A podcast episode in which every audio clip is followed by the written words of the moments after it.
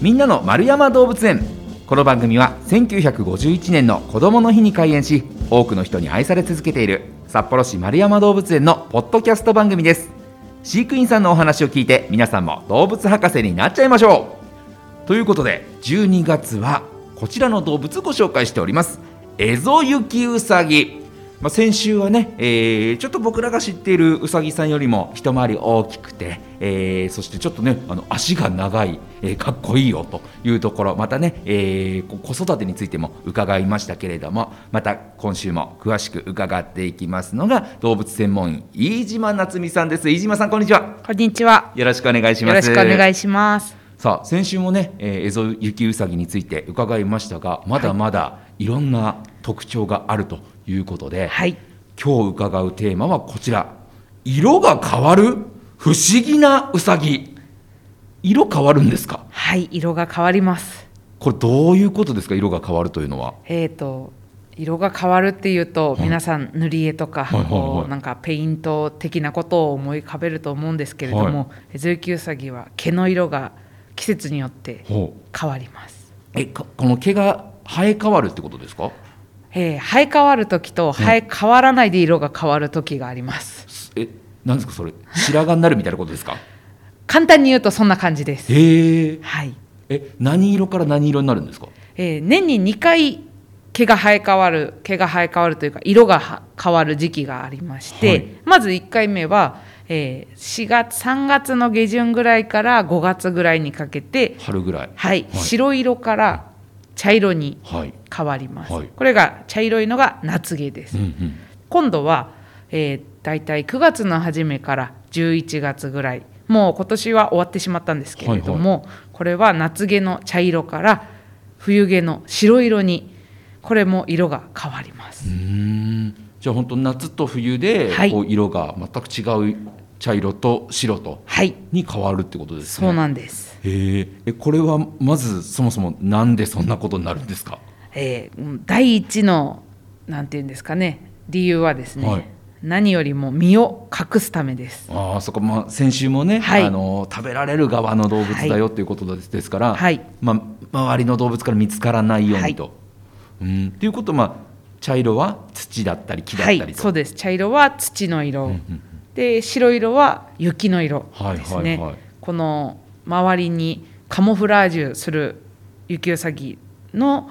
特徴ですね。そっか。だからもう北海道だったりとか、はい、あとまあまああの大陸の方にもね、雪うさぎがもともといるっていうところでやっぱ雪がある地域にいるうさぎだからこそこう白くなると、はい、その通りです。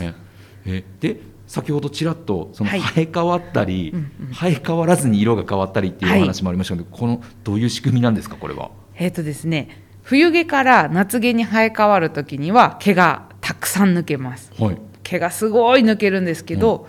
うん、夏毛から冬毛に生え変わる時にはほとんど毛が抜けません、これは何でかというとあのもともとあった茶色い毛の色が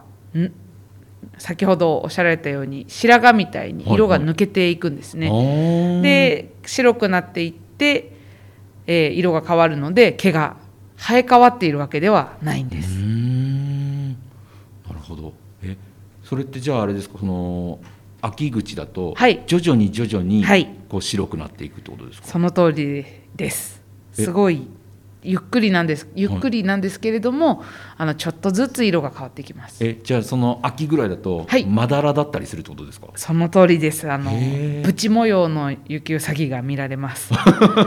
すごい。それその時期にしか見られない、ね、はいそうですね。うん。で、えーまあ、こうやって色が変わるというのがこう体、はい、身を守るためということですけど、はい、のまあ北海道に住んでたり、はい、まあ、北の方に住んでるからこの毛っていうのは結構あれですかその保温力というかはある毛なんですか、はい、もうすごいふわふわの毛です。冬毛はですねあの冬毛に生え変わると雪うさぎ体がちょっとだけ大きく見えるんですけれども、はい、それは冬毛が非常に分厚くてふわふわなので雪うさぎの体がちょっと大きく見えるんですね。逆に夏毛になるとすごくスリムスマートなうさぎに見えるので冬と夏で2回見に来られた方は別のうさぎみたいだねっていうふうにお話ししてるのを聞いたことがあります。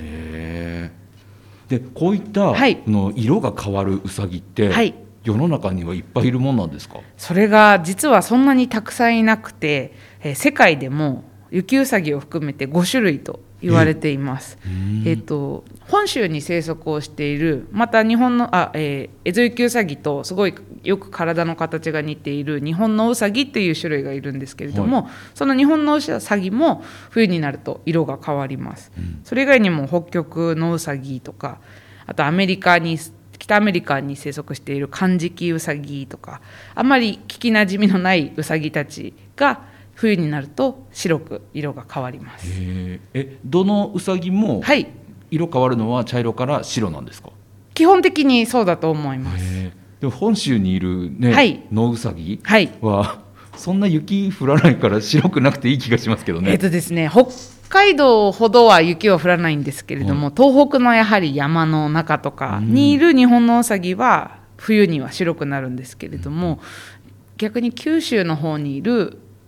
日本のウサギは冬は白くならないんですよ、えー、ちょっとその話をすると雪うさぎの話からこうずれていってしまうので、はいはい、ぜひ気になる方は、あの日本のウサギのことも調べていただきたいなと思います。面白いですね、ね、はいとても面白いです。ね先週も、はい、こう生き残るために種を残すために、こう子育てをね、こうあんまりこう丁寧にしないというとね、語弊ありますけども、まあ、あのちょっとは子供から離れちゃうっていうお話でしたけども、きっと同じような理由で色が変わる変わらないっていうのもあるんでしょうね。そうですね。へだから本当にこう捕食される側の動物として、はい、いろんな知恵を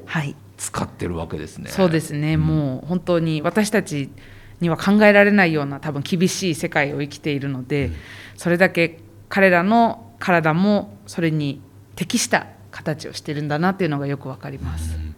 あと他にはエゾユキウサギについて何かこう、特徴、まあ、色だったり毛だったりで、はい、特徴って何かありますか、えーと、一年中毛の中で色が変わらない場所が一箇所だけあってえー、どこだと思いますか？えー、どこ、はい、顔？顔。顔だけ逆に茶色かったらすごい面白い動物だと思うんですけれども本当にあのちょっと小さなところなんですけれども、はい、耳の先っぽだけが一年中ずっと黒いんですね。へあの夏毛だとあんまりわからないんですけれども冬毛だと白い中に耳の先っぽだけ黒くちょんってなってるのですごい目立つような毛の色をしてるんですけど、はいはい、絶対にそこだけ色は変わらないんです。えー、それはなんでなんですかね？いやそれが私もよくわからなくて、はい、あのよく蝶とか蛾とかは敵を威嚇するために大きな目玉みたいな模様を羽につけてたりするんですけれども、はいはい、雪うさぎの場合は色,、えーと、色も黒いしあの場所も小さいので、うん、あんまり威嚇にも使えないかな、うん、であとはあともう一つ考えたのは敵に目の位置を錯覚させるというかその黒いところが目だと大体の動物思うので、はいはい、耳の先が黒いことでそこが目だと思って耳にガブって噛まれても、まあ耳だったらね多少なくても 大丈夫だからその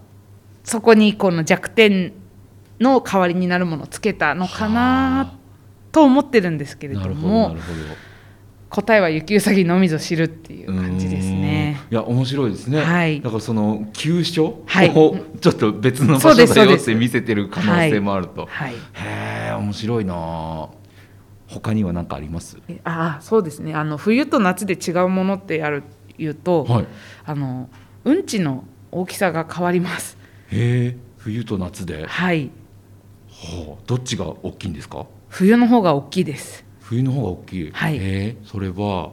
やっぱ温度を体温を維持するためにいっぱい食べるから。ああそれが逆なんです。あの冬は野生の雪うさぎ食べるものがすっごい少なくなっちゃうんですね。そうかそうか。草とか食べますもんね、はい、もうあの一面雪なので、はい、えー、食べてる餌は例えば木の皮とか、うん、あとはちょっとこの雪からピュッて出てる笹の葉っぱとか、はいはい、普段夏たくさん草がある時だったら絶対に食べないものを食べてるんですね、うん、でその分繊維質がとっても多いので消化にすごい時間がかかるのと多分無駄にしないためにお腹の中のにその食べ物がある時間がすごい長くなってるので、はい、うんちがまとまってでっかくもりっと出てくるんですよね。同じ丸い形なんですけど、はいはい、どちらかというと冬のうんちは夏のうんちよりも二回りぐらい大きくておまんじゅうみたいにこう潰れていると言います。なんとなくねあのうさぎさんのうんちって、はい、本当のなんだろう親親指の先ぐらいのそうですね。なんか大きさのイメージありますけど、はい、それがまあ夏場。そうですね。親指の先ぐらいよりも一回りちっちゃいかな、はいはい、小指の先あそんなちっちゃくないかな。なんか難しいんですけど直径大体1センチくらいのが夏場、はい、で冬になると直径2センチぐらいに倍ぐらいの大きさになります。へえいやすごいですね。だからいろんなところにこう変化が出るっていうのがそうですね、ね、だから季節が分からなくなったら雪うさぎを見ればいいですね、はい、そうです。そうなんです他にもまだあります？えーと、日本のうさぎの話がさっきちょっと出たので、はい、日本のうさぎと雪うさぎよく似てるって言われるんですけど、はい、あの全く別の種類なんですね、えーと、先週お話ししたその日本と大陸がつながってた時で大陸にいっぱいあの親戚がいるのが雪うさぎで日本のうさぎは全く別の種類なんですけど、はい、あの形は本当によく似てます。でも雪うさぎの方エゾ雪うさぎの方が耳がちょっとちっちゃいですね、それは何でかっていうとエゾユキウサギは寒いところに住んでいるので耳が大きいとそこからいっぱい体の熱が奪われていってしまうんですね。日本のウサギとエゾユキウサギをちゃんと並べて比べると体はエゾユキウサギの方が大きいんですけど、はい、耳の大きさはちっちゃい。のであのもしご自宅に雪うさぎとあの日本のうさぎの写真があったらぜひ見比べてみていただきたいなと思います。なかなかないとは思いますけどね。はいないと思います。えー、でもね面白いですね。その違いとかを、はい、まあ今ねインターネットなんかで調べていただいて、はい、こう違いを自分で確認していただくのもはい面白いと思います。ちなみに丸山動物園には、はい、のエゾユキウサギと、はい、日本のウサギもいるんですか？いえ日本のウサギは丸山動物園では飼育していなくて、うん北海道内では日本のウサギは飼育していないと思います。そうなんです、ね、はい、本州の動物園ではいくつか飼育している動物園あるんですけれども、やっぱりウサギはあの可愛い方がを飼っている動物園の方が多いのかもしれないです。ね、ぜひともじゃあね丸山動物に来る時には、はい、こう日本のウサギを一旦ググっていただいて、そうですね、これが日本のウサギだぞと思いながら、うんうん、エゾユキウサギを実物見て、はい、見比べていただくのがいいですね。はい、はい、ありがとうございます。まあそんなですねこの、体の特徴色が変わるよというお話を中心にお話伺いました。まだまだ実は特徴があるそうですから、また来週詳しく伺っていきたいと思います。丸山動物園のホームページでは日々の動物の様子やイベント情報も紹介しています。そちらもぜひチェックしてみてください。ということでこのお時間はエゾユキウサギについて飯島夏美さんにお話を伺いました。飯島さんありがとうございました。ありがとうございました